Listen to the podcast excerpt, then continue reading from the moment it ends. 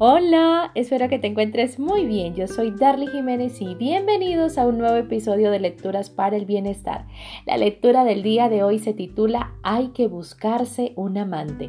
El autor es Jorge Bucay. Dice así, muchas personas tienen un amante y otras quisieran tenerlo.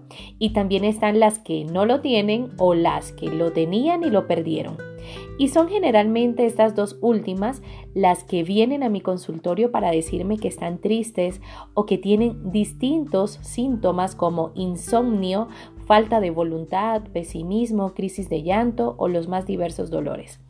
Me cuentan que sus vidas transcurren de una manera monótona y sin expectativas, que trabajan nada más para que subsistir y que no saben en qué ocupar su tiempo libre. En fin, palabras más, palabras menos están verdaderamente desesperanzadas. Antes de contarme esto, ya me habían, ya habían visitado otros consultorios en los que recibieron la condolencia de un diagnóstico seguro, depresión, y la infaltable receta del antidepresivo de turno.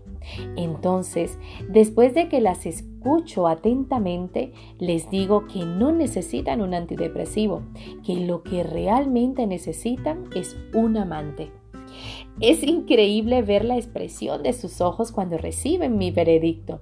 Están las que piensan, ¿cómo es posible que un profesional se despache alegremente con una sugerencia tan poco científica?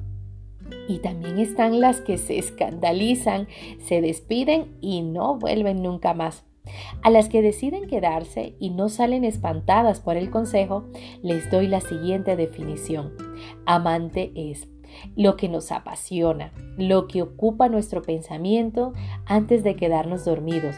Y es también quien a veces no nos deja dormir. Nuestro amante es lo que nos vuelve distraídos frente al entorno, lo que nos deja saber que la vida tiene motivación y sentido.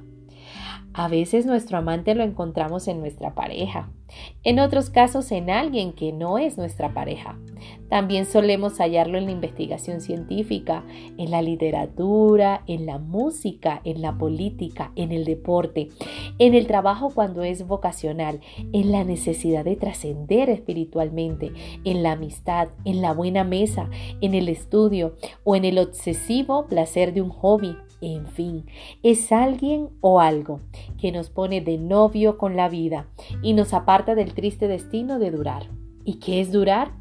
Durar es tener miedo a vivir, es dedicarse a espiar cómo viven los demás, es tomarse la presión, deambular por consultorios médicos, tomar remedios multicolores, alejarse de las gratificaciones, observar con decepción cada nueva arruga que nos devuelve el espejo, cuidarnos del frío, del calor, de la humedad, del sol y de la lluvia. Durar es postergar la posibilidad de disfrutar hoy, esgrimiendo el incierto y frágil razonamiento de que quizás podamos hacerlo mañana. Por favor, no te empeñes en durar, búscate un amante Sé tú también un amante y un protagonista de la vida. Piensa que lo trágico no es morir. Al fin y al cabo la muerte tiene buena memoria y nunca se olvida de nadie. Lo trágico es no animarse a vivir. Mientras tanto, y sin dudar, búscate un amante.